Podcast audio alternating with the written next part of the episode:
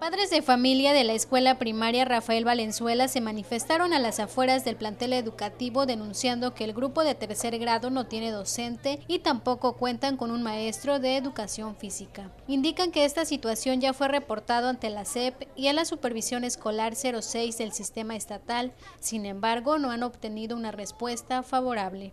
Y por eso estamos manifestándonos de esta forma, para que nos escuchen y nos den solución a nuestro problema maestro de tercero, que es nuestra prioridad, y pues también se está eh, pidiendo el maestro de educación física, que ya tiene un año que no se tiene maestro. Ya hicimos las, las diligencias pertinentes. Ahora, lo que a nosotros no nos pareció que el supervisor escolar, el nuevo supervisor escolar de la 06, nos haya dicho que, que si la, esta escuela no cumplía con, como nosotros decíamos, que nos podíamos ir a otra escuela. O sea, yo siento que esas palabras del, del, supervisor no fueron las adecuadas. Por su parte, el director de la primaria expuso que es complicado atender a los estudiantes, ya que tiene que trabajar en asuntos relacionados al cargo que desempeña en el plantel educativo.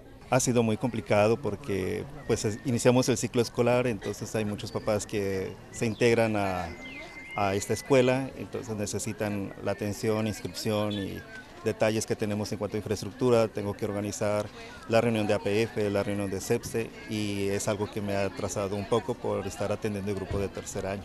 En la escuela primaria Rafael Valenzuela estudian 201 alumnos y está establecida en la calle Melchor Ocampo de la colonia Rodríguez Cano. Gabriela Martínez, Mega Noticias.